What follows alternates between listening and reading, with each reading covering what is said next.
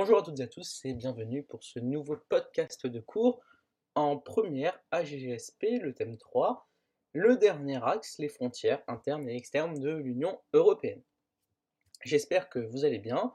Je vous rappelle que vous pouvez trouver de nombreux documents pour approfondir, donc euh, des textes, des photos, des vidéos, euh, des génialités, plein de documents sur le site www.histoiregéographie.net le lien direct vers le chapitre Les frontières internes et externes de l'Union Européenne est en description de la vidéo pour ceux qui sont sur YouTube.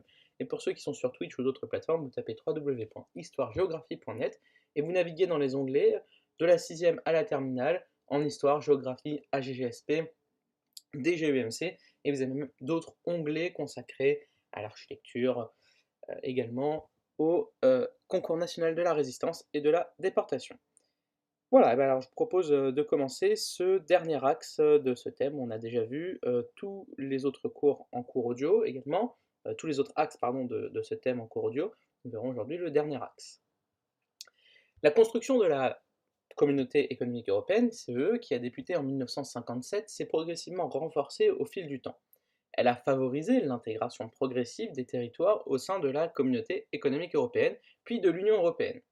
La question des frontières internes et externes est un sujet fondamental car elle a été source de débats et de tensions entre les États européens. La signature des accords de Schengen en 1985 a créé un espace original de libre circulation des personnes à l'intérieur de l'Union européenne.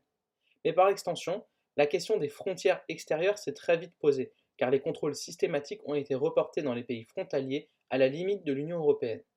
À partir de 2015, la crise migratoire et la multiplication des attentats terroristes ont provoqué une remise en cause des accords de Schengen. En revanche, dans les espaces intérieurs, des politiques de coopération ont été mises en place favorisant un bon fonctionnement des espaces transfrontaliers et la création d'euro-régions. Nous pouvons nous poser deux questions. Quels ont été les enjeux et les débats suscités par la mise en œuvre des accords de Schengen, mais aussi comment ont été mises en œuvre les différentes formes de coopération au sein du territoire de l'Union européenne. Alors voyons dans un grand 1 les enjeux et les débats liés aux accords de Schengen et du contrôle des frontières. Avec tout d'abord la création de l'espace Schengen. L'Union européenne rassemble aujourd'hui 28 États, et c'est le fruit d'une construction originale depuis 1957. Le processus d'intégration des différentes nations est plus ou moins avancé. L'espace Schengen, qui a été mis en place à partir de 1985, a été adopté par la plupart des pays de l'Union européenne. L'Irlande n'en fait pas partie. Il y a eu une adoption progressive de l'espace Schengen. L'Allemagne est entrée en 1995, tandis que la Finlande l'a adopté en 2001. Il permet la libre circulation des marchandises et des personnes au sein de l'espace de l'Union européenne. Depuis 1957, le libre-échange fait partie des piliers de la construction européenne. Les accords de Schengen s'appuient sur deux ensembles de textes juridiques.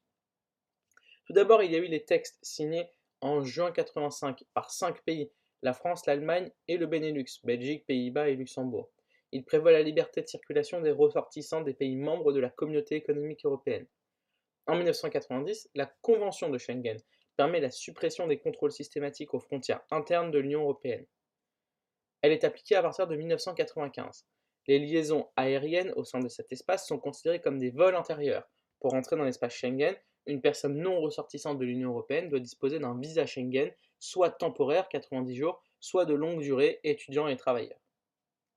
Afin de sécuriser cet espace de libre circulation, un système d'information Schengen, le CIS, permet aux différents services de sécurité nationaux d'échanger des informations dans le cadre d'enquêtes en cours. Par ailleurs, depuis 2006, un outil juridique est utilisé, le Code frontière Schengen, qui prévoit la fermeture temporaire des frontières en cas de menace terroriste. Depuis 2013, la procédure Dublin oblige le renvoi des personnes sans visa dans les pays de leur première entrée dans l'espace Schengen. De nombreux pays ont montré des réticences à participer à des dispositifs qui, continuent, qui diminuent leur souveraineté. Cela a créé une Europe à géométrie variable, une Europe à la carte. L'existence de l'espace Schengen a accru les contraintes des pays frontaliers qui doivent exercer des contrôles accrus. En effet, les limites extérieures de l'espace Schengen sont très surveillées 45 000 km de frontières maritimes et 12 000 km de frontières terrestres, et sont du ressort des États. Une agence européenne de garde frontières et de garde-côtes, appelée Frontex, a été créée en 2004 et elle a pour mission principale de sécuriser, en lien avec les États, les différentes frontières extérieures et de lutter notamment contre l'immigration illégale. Toutefois, cette agence dispose de peu de moyens, 315 agents seulement et un budget annuel de 250 millions d'euros. Elle peut s'appuyer sur le SIS, le système d'information Schengen, que l'on a vu auparavant. Et donc elle peut s'appuyer là-dessus pour renforcer la sécurité intérieure et extérieure par le partage de données, notamment avec les drones, satellites, hélicoptères, services policiers, etc. Depuis 2016, l'agence Frontex, qui était de plus en plus contestée, a été remplacée par un nouveau corps de garde frontière. Des débats intenses ont eu lieu lors de la crise migratoire de 2015 et 2016. Dans le contexte du printemps arabe et des conflits géopolitiques comme en Syrie, l'espace Schengen et l'Italie, en particulier, ont dû faire face à un afflux de migrants, notamment venant de la Libye et de la Tunisie, sur l'île de Lampedusa. En 2016, on dénombrait 240 000 entrées irrégulières sur les territoires de l'espace Schengen. Comme le prévoient les textes, des pays comme l'Allemagne et le Danemark ont rétabli temporairement les contrôles aux frontières. La France l'a également fait en 2016. L'Union européenne a mis en place une répartition des migrants dans les pays membres selon leur poids économique et démographique. Toutefois, cette politique a entraîné des tensions, certains États refusant de l'appliquer. Par ailleurs, cela a entraîné une situation de crise, car de nombreux courants eurosceptiques et souverainistes ont dénoncé une perte de contrôle des frontières des États à l'intérieur de l'Union européenne. La position des États européens sur cette crise migratoire a été très diverse. Angela Merkel, la chancelière allemande, a décidé en 2015 d'accueillir près d'un million de réfugiés syriens, tandis que la Hongrie a refusé de participer à une politique européenne d'accueil. Cet État a d'ailleurs décidé de fermer sa frontière avec les pays hors Union européenne. Afin de gérer la situation, l'Union européenne a appliqué une politique d'externalisation, qui consiste notamment à délocaliser la gestion des flux migratoires à proximité des frontières de l'Union européenne, dans des pays de transit comme la Turquie ou la Libye. Des accords sont ainsi conclus entre ces pays et l'Union européenne afin de retenir les candidats à l'exil sur leur territoire. C'est ainsi que des camps de rétention ont été mis en place. Voyons les frontières d'un État adhérent avec l'exemple de la France. Les frontières françaises tout d'abord, les frontières de la France sont le résultat d'un long processus historique. Elles ont été fixées au gré des guerres et de la diplomatie, les frontières terrestres représentent près de 4200 km. En Outre-mer, la frontière guyanaise avec le Brésil et le Suriname, 730 km, sont certainement les plus grandes. Ces frontières correspondent parfois à des éléments naturels. Montagne des Pyrénées, montagne des Alpes, fleuve du Rhin avec l'Allemagne. Ces frontières naturelles françaises ont fait l'objet d'un bornage et ne sont plus l'objet de litiges. En effet, depuis le traité de Versailles de 1919, elles se sont stabilisées. La frontière du nord est délimitée par des plaines et des plateaux. Les frontières maritimes françaises en métropole et en outre-mer sont nombreuses et sont garanties par la convention de Montego Bay. Le territoire métropolitain possède une situation exceptionnelle en Europe de l'Ouest. Il est un carrefour entre l'Europe du Sud et l'Europe du Nord.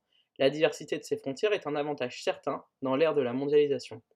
L'ouverture maritime, par ses trois façades maritimes notamment, a joué un rôle considérable dans l'histoire de la France et de son économie. Ce sont des lieux d'interface majeure. Les régions transfrontalières ont souvent bénéficié d'existence de nombreux flux transfrontaliers. Chaque jour, près de 350 000 travailleurs français traversent la frontière pour aller travailler dans un pays voisin avec une forte prédominance de la Suisse et de l'Allemagne notamment. Voyons les frontières françaises dans le cadre européen.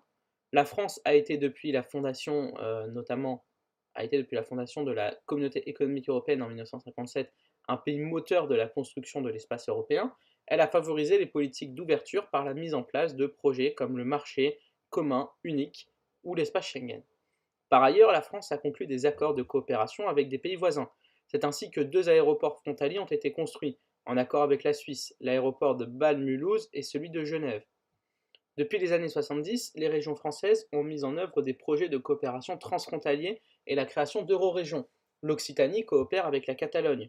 En 1993, l'accord de Rome, signé avec l'Italie, prévoit une coopération entre les régions de part et d'autre de la frontière franco-italienne.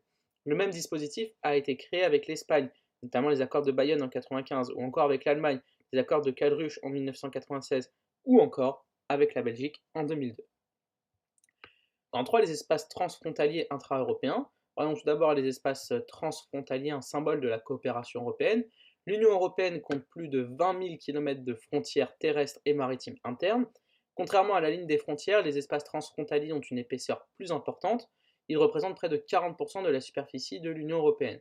Les espaces transfrontaliers ont bénéficié d'un glissement de la dynamique du développement situé autrefois dans les espaces périphériques, notamment vers les espaces centraux.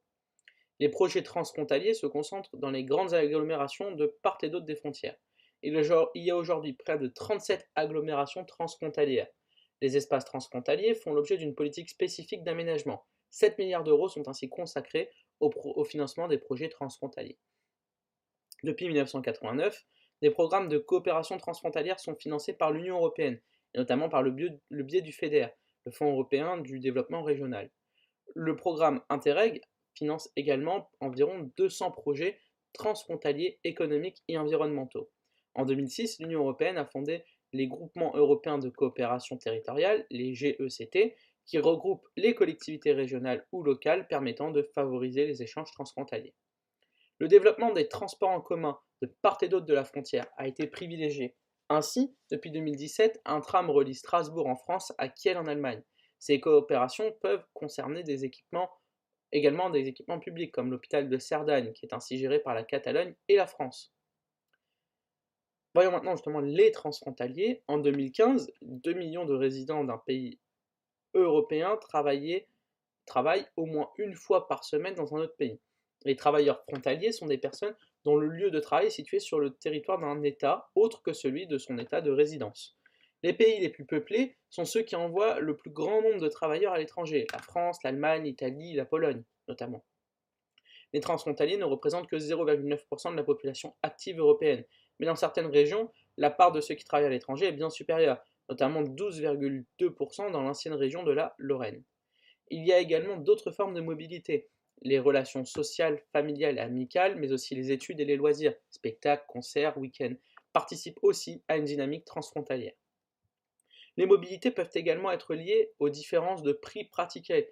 Cela peut amener les populations à traverser les frontières pour faire des courses, faire le plein d'essence, ou encore acheter de l'alcool et des cigarettes. Je vous rappelle que l'abus d'alcool est dangereux pour la santé et que fumer l'est également pour vous et pour les gens qui vous entourent. Les flux des transfrontaliers incitent à développer les infrastructures de transport. C'est ainsi que Genève est reliée à sa banlieue française, Annemasse, Tonon, Gex, par un train notamment, le Léman Express. Le développement de ce phénomène transfrontalier entraîne une volonté pour les États et collectivités d'harmoniser les politiques économiques et sociales en Europe. Voilà, j'espère que ce podcast vous a plu, il est maintenant terminé. Nous avons terminé tous les cours audio sur le thème 3 en AGGSP, notamment consacré aux frontières. Nous avons 4 euh, cours audio.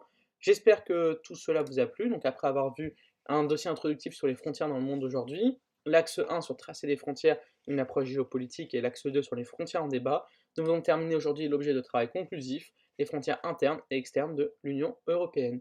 Je vous rappelle que vous pouvez trouver de nombreux documents sur le site www.histoiregéographie.net. Pour ceux qui sont sur YouTube, un lien est en description de la vidéo. Sinon, pour les autres, vous tapez l'adresse www.histoiregéographie.net. On se retrouve très bientôt pour un nouveau podcast. Je vous remercie et je vous souhaite une bonne journée. Au revoir.